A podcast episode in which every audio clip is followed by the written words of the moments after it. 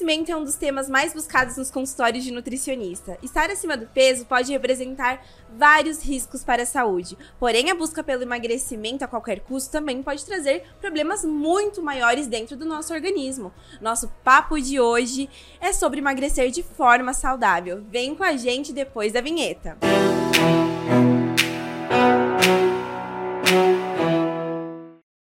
Olá, eu sou a Lucila Santinon e esse podcast é patrocinado pela Fitafor para nutrir com muita informação, saúde e conhecimento. Vem viver bem! Fala pessoal, sou Léo Chimizo e juntos vamos trazer histórias de superação e muita informação para você viver melhor. Sejam muito bem-vindos ao VitaCast, seu espaço para aprender muito mais sobre saúde, nutrição e descobrir como as mudanças de estilo de vida são capazes de auxiliar você nos cuidados com a saúde. Faça sua inscrição em nossos canais para não perder nenhum conteúdo. Léo, fala um pouquinho mais sobre a nossa convidada tão especial de hoje. Vamos lá, Lu. Nossa convidada de hoje é pós-graduada em nutrição clínica, esportiva e fitoterapia funcional, mestre em clínica médica, e coautora do livro Nutrição Clínica Funcional da Fertilidade à Gestação. Seja bem-vinda, Fernanda Cerco. Muito obrigada, Léo. Tudo bem, Lu? Muito obrigada pelo convite para falar de um tema que eu gosto e estudo há muito tempo, que é sobre emagrecimento e perda de peso saudável. Feira, é uma honra te ter aqui conosco e eu já começo aí com a pergunta de milhões, né? que eu acho que o pessoal quer saber tanto, o pessoal de casa e sempre relacionada à nutrição. Por que engordamos tanto, Fer? É, então, é uma junção de fatores, né? Tem a parte genética, as pessoas falam muito, né? Eu engordo, por, eu engordo porque eu tenho a genética para isso. Realmente, genética, ela tem um peso. Mas é um peso, Lu, de 40%. 60% do peso, ou seja, do que contribui para a obesidade, são os fatores ambientais. Então, é nisso que nós temos que focar. É, os fatores ambientais mais clássicos, né, mais conhecidos, que levam a gente a ganhar peso é comer excessivamente, tanto em volume quanto em calorias, e o sedentarismo. Então, esses seriam os mais clássicos: comer demais e gastar de menos. Só que hoje nós sabemos que outros fatores ambientais também exercem influência. Levam a gente a ter mais fome, mais vontade de comer, levam a gente gastar menos caloria, ficar mais, a gente chama hipometabólico, e isso pode influenciar no ganho de peso. Então, hoje aquela frase assim, ó, perder peso é apenas comer menos e gastar mais, isso é falho, isso é raso.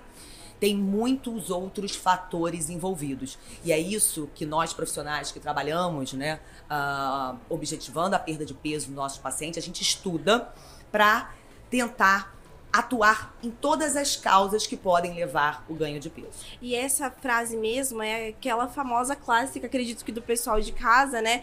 Eu como pouco, mas eu engordo bastante, né? Eu acabo engordando, eu não, eu não como nada. É mais ou menos isso. Esse é o hipometabólico, Fer, o que seria relacionado, como funciona? Eu não, você pode explicar para o pessoal de casa como e, funciona? Na verdade, até pode ser um hipometabolismo. Mas será que realmente você come pouco? Será que realmente você está sabendo fazer as escolhas alimentares corretas? Porque essa é a grande questão, Lu.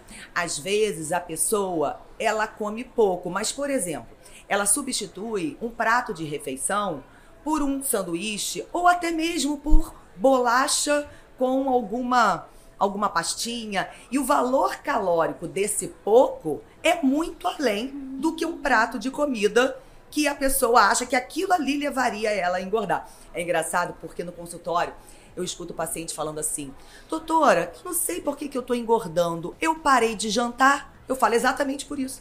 Você acabou de responder, talvez, um motivo pelo qual você está engordando. Porque quando a gente deixa de jantar, muitas vezes a gente substitui o jantar por lanches lanches que muitas vezes não atendem a nossa necessidade nutricional. Então isso vai levando a carências nutricionais que podem comprometer o gasto calórico, ou seja, ficar mais hipometabólica.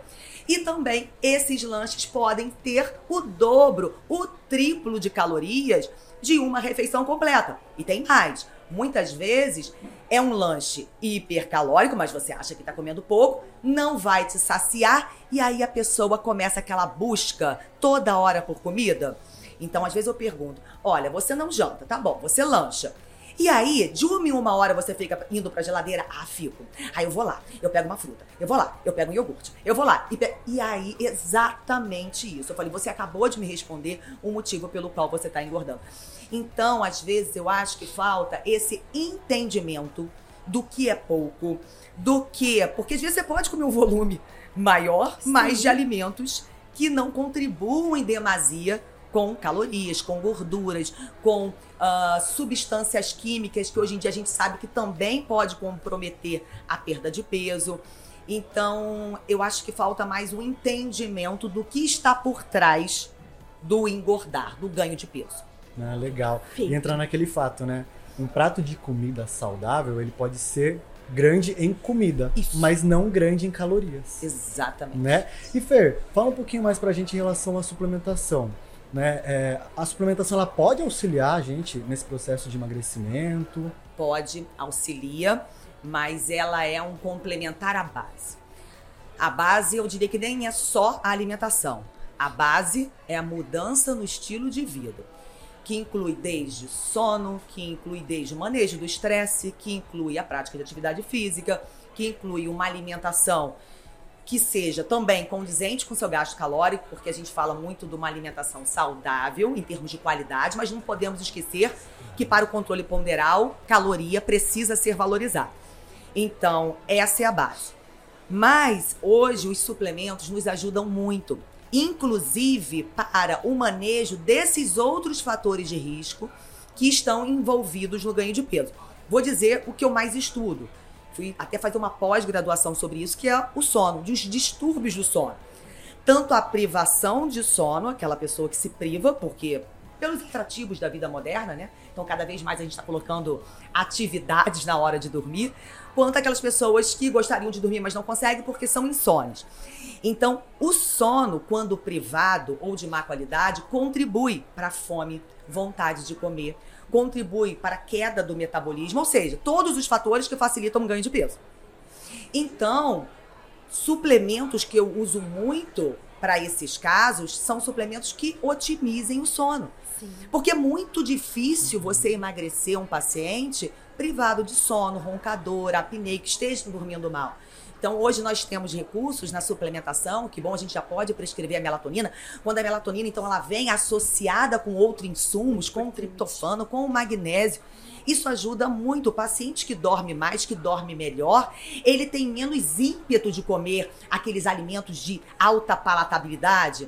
Então, às vezes, a gente chega para o nosso paciente, por exemplo, que não dormiu, e fala assim para ele: você tem que comer um punhado de castanhas à tarde. Isso não vai satisfazê-lo.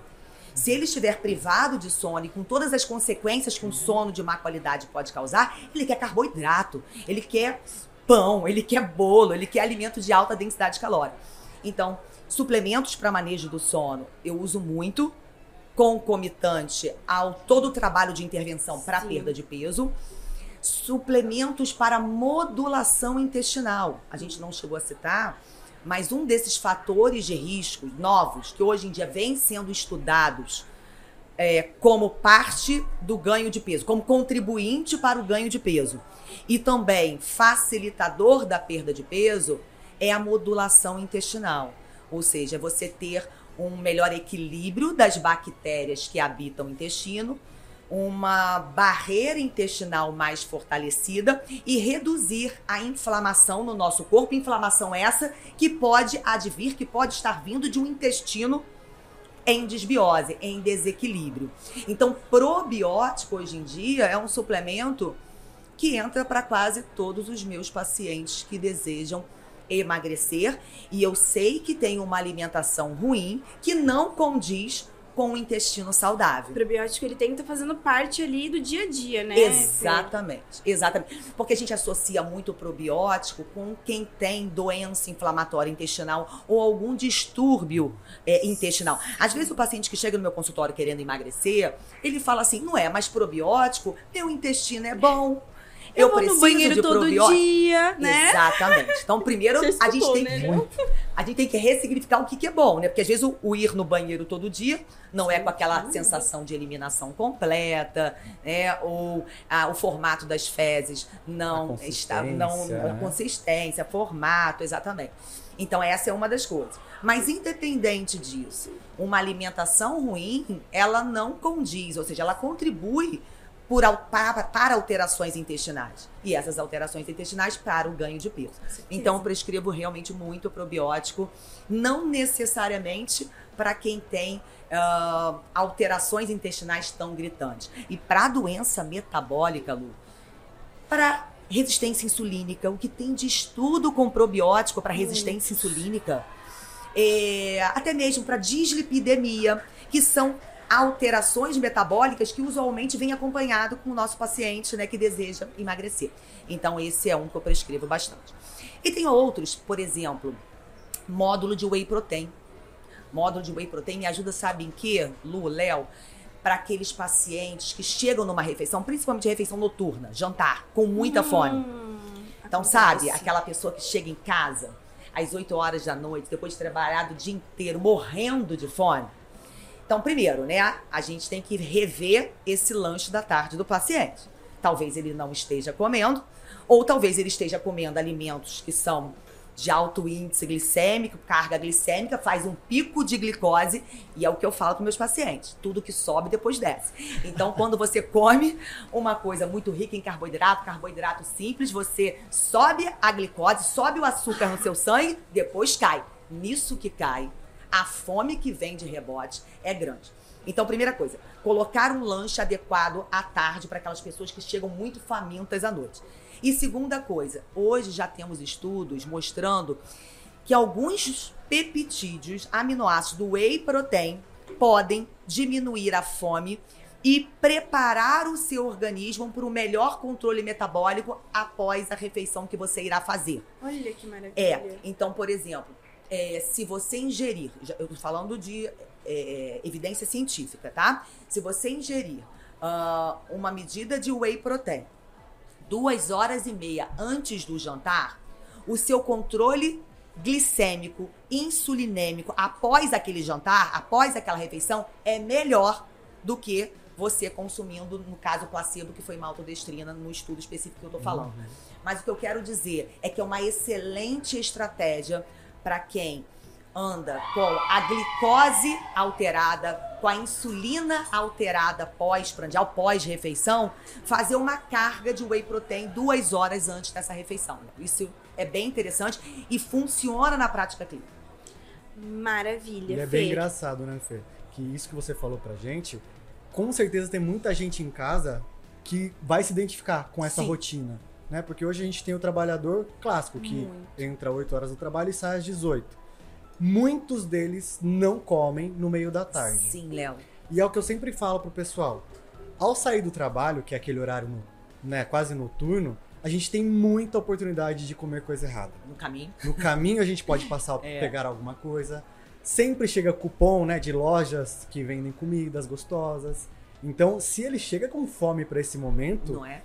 Ele não consegue nem pensar duas vezes. Ele vai pedir algo errado e ele vai deslizar. O Léo falou isso muito dos meus pacientes. Não espera a fome chegar, não espere a fome chegar. E quando a fome chega, a gente pensa, não é? Então vai com fome para um self-service. Você começa a colocar tudo no prato. Então não espere a fome chegar. E você citou uma coisa legal, que são as pessoas que trabalham fora de casa. Então a gente tem que pensar também no whey protein, porque é uma excelente estratégia, porque é fácil, é prático. Ele leva o conteúdo, né, num, num recipiente e é só misturar. Então é muito prático. Aqueles, às vezes, que não gostam de é, tomar na forma líquida, leva uma banana, amassa uma banana, joga por cima, faz uma papinha. Então, assim, são preparações. Diagramar, né? Para quem trabalha fora de Exatamente. casa, o whey protein ajuda muito. Além de ter seus benefícios, é uma, uma- um alimento, né, que você pode utilizar dentro de uma refeição que facilita muito a vida de quem trabalha e assim, fora. né, Fer, eu acredito que já puxando o gancho, que esses fatores externos, eles influenciam muito nesse processo de emagrecimento. Sim. Tanto o estresse, até pelo Sim. Exce- excesso de trabalho, também é, essa questão toda de rotina, até mesmo é, você trouxe aí é, a exposição de telas, aí a falta do sono, tudo isso deve trazer um, um grande estresse para o organismo. Isso impacta muito, muito, em relação aí a uma obesidade, todas as outras coisas. Sim, sabe por quê, Lu? o é, que, que acontece? Essa Quando... exposição aí ao, é, ao externo. Isso. O estresse, ele leva alterações no nosso cérebro que faz a gente comer, sabe por quê? Por recompensa. É tipo assim, olha, eu como porque eu mereço. Eu como porque hoje o meu dia foi ruim. Então, é aquilo que eu falei. E essa recompensa, que tem um sistema chamado dopaminérgico, um sistema específico de um neurotransmissor, que nos dá prazer. Então é, é de comer por prazer, comer né? Por prazer. Então é aquilo que eu falei. Então não adianta vir com uma fruta e uma castanha, não, é não. é isso. O paciente ele busca, na verdade, alimentos de alta palatabilidade, que são reconhecidos pelo nosso cérebro como uma forma de recompensa ao estresse vivido. Então, assim, saber uh, ou é, atuar com o seu paciente também em prol do manejo do estresse é é uma base importantíssima para perda de peso. Porque às vezes a gente fala em dieta, atividade física, mas esquece disso, né? Uh, do manejo do estresse, do sono, da microbiota, dentre outras coisas. Legal. E Fê, lá no começo do programa, você falou pra gente sobre aquele, aquele pessoalzinho que atribui essa dificuldade em emagrecer à genética. Sim. Até que ponto a genética ela tá vinculada com essa dificuldade de emagrecer? Sim, sim, isso é uma pergunta boa. Então, é, em termos percentuais, tá? Para quem gosta de saber, a literatura nos coloca que o peso da genética, acho que eu ia falar, é 40%. Então a genética hum. influencia em 40%. E os fatores ambientais em 60%. Tem uma frase que eu gosto muito de falar para os meus pacientes que é assim: é, a genética ela até carrega a arma mas quem puxa o gatilho são os fatores ambientais. Então você pode ter uma genética forte para isso, nós temos exemplos, eu vejo isso muito no consultório, pai e mãe obeso. E aí, lógico, o filho tem a genética. E aí o que, que ele tem que fazer, Léo? Cuidar mais dos fatores ambientais. Aí, ambientais, você entra nos fatores do sono, estresse, esses daí, né, Exatamente. E aí tem gente que fala assim, Poxa ah, vida. mas eu tenho que me esforçar mais. Sim, se você tem genética, você vai ter que se esforçar um pouco mais. Talvez você tenha que treinar um pouco mais. Talvez o seu rigor na alimentação tenha que ser um pouco maior. Você tem a genética, mas isso não é destino. Então é isso que eu, que, que eu acho que é o nosso trabalho de educação nutricional. Você pode carregar genética para o diabetes, para a obesidade, para a hipertensão, mas os fatores ambientais podem mudar o rumo do caminho. E é esse muda é essa mudança de rumo que a gente busca fazer no consultório, em, em projetos de educação nutricional. Por isso que é importante a gente levar essas informações o quanto Porque é muito fácil colocar a sua culpa na genética muito. e ficar lá. Muito. Nome e de... aí Exatamente. fica por isso. Exatamente. E aí os outros pilares eu não coloco uma força específica e isso. não cuido daquilo. Talvez, Lu, é isso que eu falei. É, a genética ela vai ter o peso e essa pessoa vai ter que ter um cuidado maior nesses fatores ambientais. Sim, mas que ela saiba que ela pode mudar o rumo da história. Perfeito. E uma outra questão também, Fer, que eu acredito que o pessoal de casa tenha uma pergunta bem relacionada, é que sempre eh, tem aí demarca demarcadores pra gente se é, paramentar em relação ao emagrecimento. Então, como que eu sei que uma pessoa tá perdendo peso de verdade? Eu posso só associar os números da balança. Então, eu vou sempre ficar ali só olhando o número da balança, eu posso me basear apenas por isso, tá? Joia, a pessoa entra ali na farmácia, fico me pesando e eu tenho que ficar ali, vamos dizer assim, neurótica com a balança. É, é apenas por isso? Como que funciona? É, não, primeiro também que a gente emagrece para ter uma, uma melhor qualidade de Emagrecimento vida. é balança? E emagrecimento não é só balança, exatamente. Então são outros parâmetros também. Mas, uh, Lu, eu acho que a pesagem, já vou falar exatamente como que eu trabalho isso com os meus é, pacientes, com os meus clientes. A pesagem é uma forma também de você se autoconhecer e se monitorar. Porque o ser humano é assim, olha é, ele funciona muito com essa coisa de prazo, com essa coisa de, uh, de ter um, algum direcionamento, tá? O problema é os, são os extremos, ou seja, se pesar demais, porque isso é uma fonte de ansiedade e estresse que a gente não quer. Então, se pesar todos os dias, gente, a gente pega oscilação, interferência de hidratação, de função intestinal, até mesmo do treino que você fez. Você pode reter mais líquido no músculo, então isso pode pesar mais. Então, se pesar todo dia não é representativo de gordura. Mas também não se pesar, Lu, Léo, é como assim, é, eu não tô vendo o que tá acontecendo. Isso aconteceu muito na pandemia, gente. As pessoas não se pesavam, as pessoas usavam roupa justa, cinto, é, calça jeans. E aí, quando você não tá vendo o problema, você vai esquecendo dele. É aquela poeira que a gente vai deixando embaixo do tapete, embaixo do sofá, e não tô vendo, então não vou cuidar disso. Então, às vezes, a gente precisa encarar o problema para poder promover mudanças. Então, existem também estudos com relação a isso, que uma periodicidade de pesagem para quem entra num programa de emagrecimento seria semanal, tá? Mesmo assim, eu gosto de perguntar para a pessoa se ela se sente à vontade com isso. Eu falo, olha, se você se pesar uma vez na semana, né, mantendo as, e não é só isso, mantendo todas as condições adequadas, isso é um parâmetro tanto para você ver, por exemplo, porque se você ganhar peso de uma semana para outra, que seja 800 gramas, um quilo, aquilo liga o alerta e engordei. E aí gera aquele, aquele autoconhecimento. O que, que eu fiz essa semana?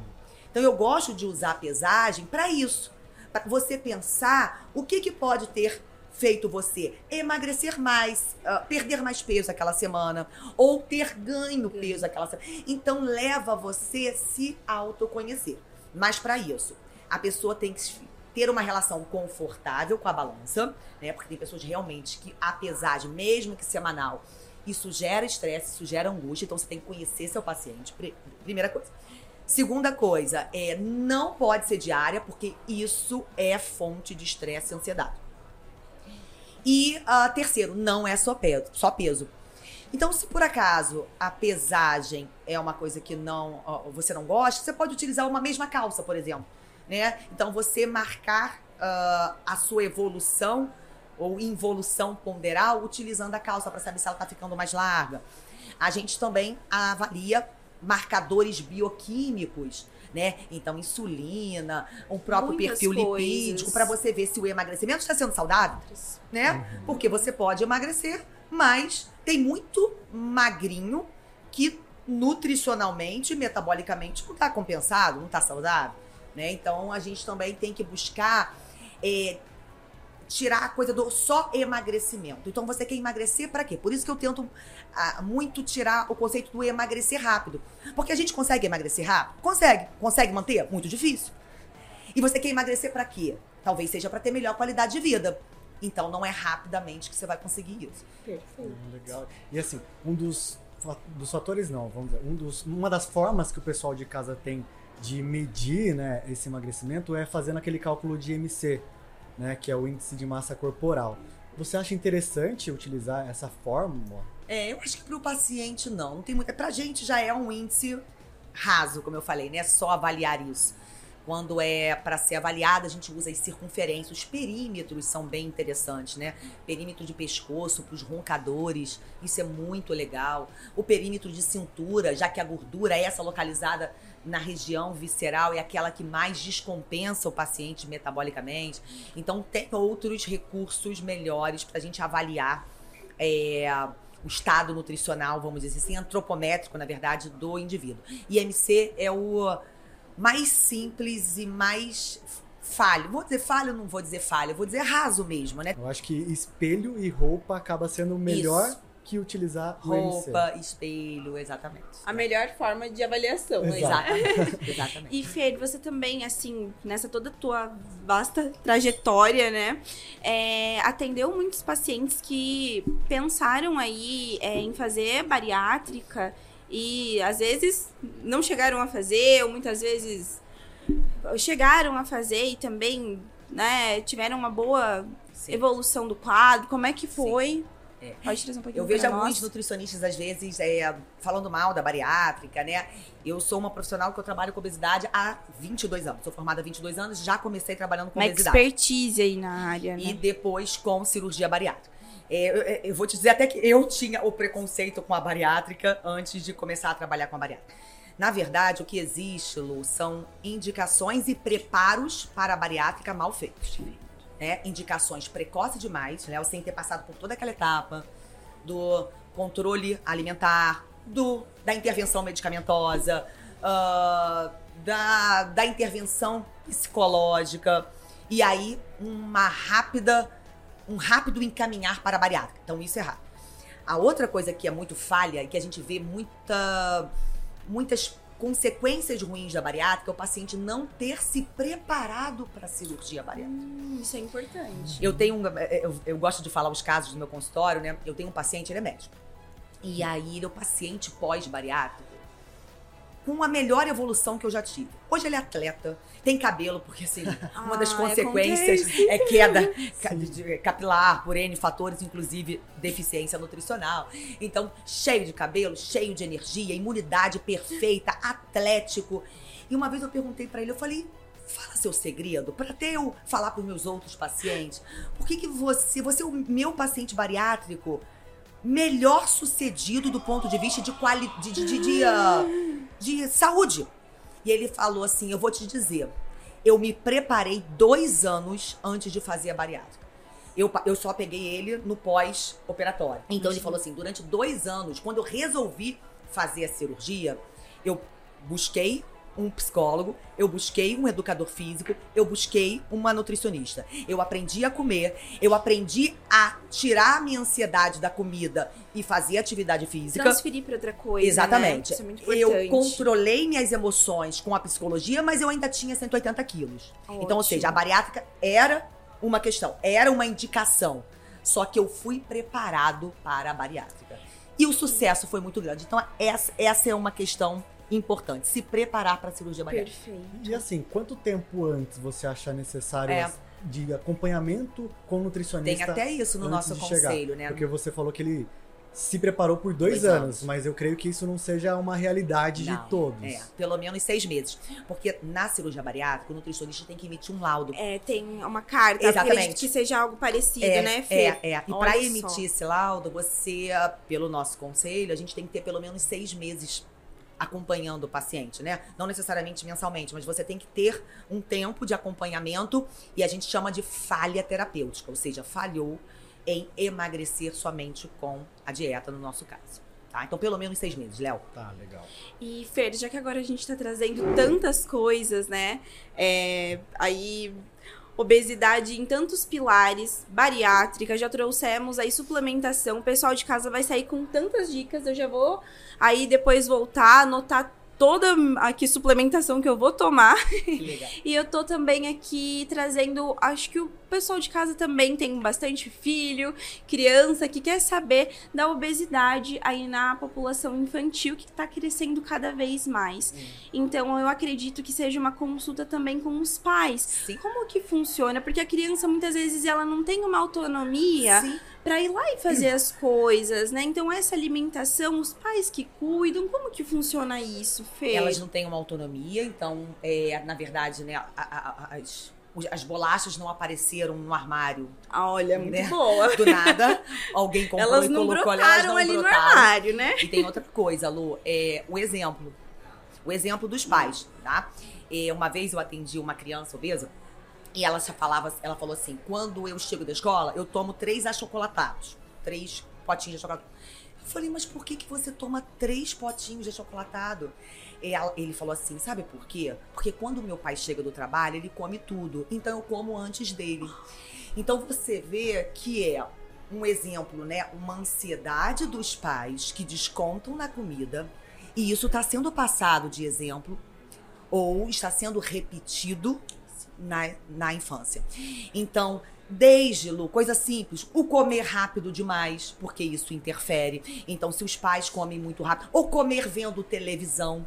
Então, desde exemplos que são passados de forma errônea, contribuindo à obesidade ou os maus hábitos dos pais, contribuindo para a obesidade e maus hábitos dos filhos, até isso. Então, se você não escolhe saudável a comida da sua casa, ah, provavelmente seu filho não vai ter como fazer escolhas saudáveis. E um erro tá muito grande que eu falo para os pais, e aí para quem estiver nos ouvindo, tentem ao máximo não fazerem refeições diferenciadas para o seu filho.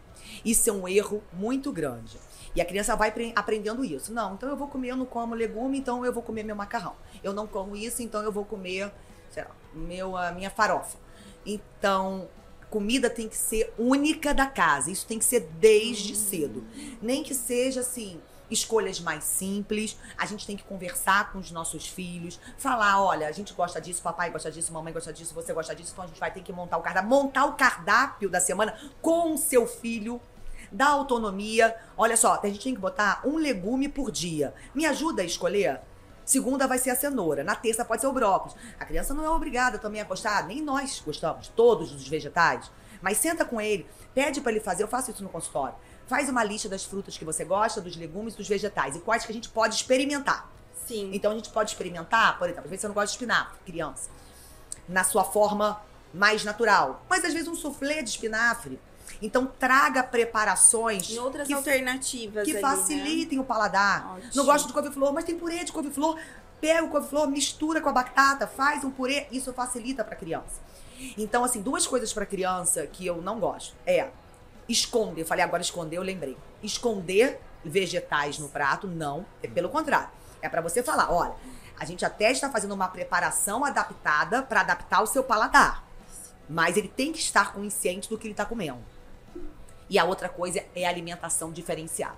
Então, isso é preciso, porque a obesidade vindo desde criança, ela é muito mais difícil, Lu, Léo, de ser tratada na vida adulta.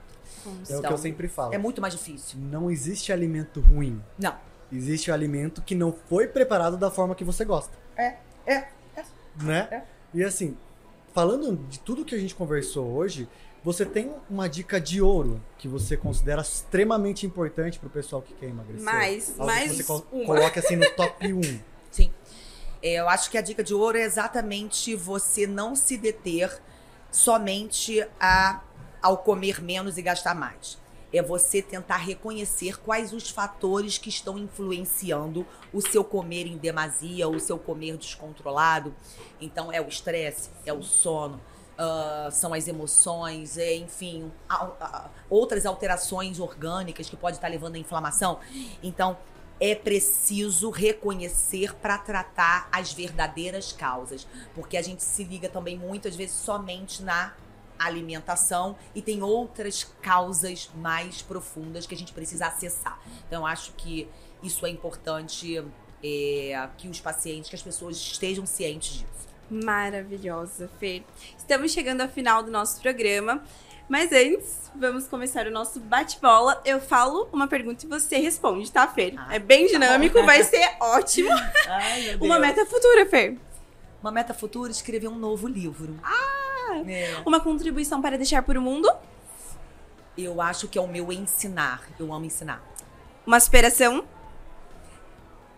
Ter passado na prova do Corpo de Bombeiros. Uau, não sabia dessa, Há sabia? 20 Foi anos muito atrás. difícil. Foi muito difícil, Léo. Foi muito difícil. Em primeiro lugar, eu tenho um orgulho de falar isso. Sou militar até hoje. A Fernanda é Eu sou uma guerreira. Vou chorar junto. a felicidade é. Minha família que eu construí. Fer, a gente tá muito feliz de ter te recebido aqui no VitaCast. Obrigada. Né? A Vitafor, que é a nossa patrocinadora, enviou alguns presentinhos pra você. Ó, que bom. E espero que você tenha gostado de estar aqui com a gente hoje. Muito, foi muito bom. Mostra Ah, pro vou pessoal de casa. A gente fica curioso, né, Léo? A gente ganha que abrir Ah. logo, ainda mais com curiosidade. Ah, que bacana! Tava de olho nessa caneca aqui, agora tenho a minha também. Tem! VitaCast, muito legal, muito bom. Deixa eu ver mais. O Termo Plus, então, esse é um suplemento também que eu prescrevo para o emagrecimento, para auxiliar concomitante. Porque tem a laranja moro, que é estudada para isso, a tirosina também, que é um aminoácido bem interessante, até porque é a base da dopamina, ácido clorogênico, cafeína, muito bom. Tudo que ela falou aqui. Tudo. Olha que beleza. E ah, a própolis, muito legal, porque é o lançamento, né? Lançamento. Isso. E é uma mistura de verde com vermelho. Até às vezes quando eu prescrevo, eu peço. Às vezes eu prescrevo verde e peço pra rodiciar com vermelho. E é bom que aqui Aí já, já, é a tem os mistura dois. dos dois. Ah, já fica prático. Ah, aqui também tava de olho, agora tem a minha. E olha só, essa daí tem até um. Tem um Acho brilho que é que, na diferente minha aqui. não tem. Não tem na nossa. Ó, É, tem um brilho diferenciado. A sua Ai, chiquérrima. gente, adorei. Muito obrigada, tá? Muito obrigada pelo convite. É, como vocês viram, né, é um tema que eu gosto de falar, que eu acho importante a gente transmitir esse conhecimento para o máximo de pessoas. Para que as pessoas não se detenham a perder peso, só que sem saúde, a qualquer custo. Com certeza. Para que as pessoas não simplifiquem o processo do emagrecimento em apenas comer menos. Não é simples assim. Então, eu acho que com uh, atitudes como essa, que a gente pode é, lançar essas informações adiante, isso contribui muito para as pessoas procurarem ajuda precoce ou se prevenirem E nós que gostaríamos de te agradecer muito, tá? E também em nome do nosso patrocinador Vitafor, tá, Fer? É por trazer tantas ri- ricas aí dicas e informações, né, Léo? Nosso VitaCast fica por aqui. Toda terça-feira temos um novo episódio. Escreva nos comentários suas sugestões de temas para nossos próximos programas. Inscreva-se em nosso canal, curta muito nosso conteúdo e siga o nosso patrocinador VitaFor no Instagram. Gostaria de pedir para vocês seguirem também a Fer no Instagram dela. Qual é o Instagram, Fer, por gentileza? Fê Serpa, Serpa com S. Fer Serpa com S, tá bom, gente? Então, um beijo e até a próxima.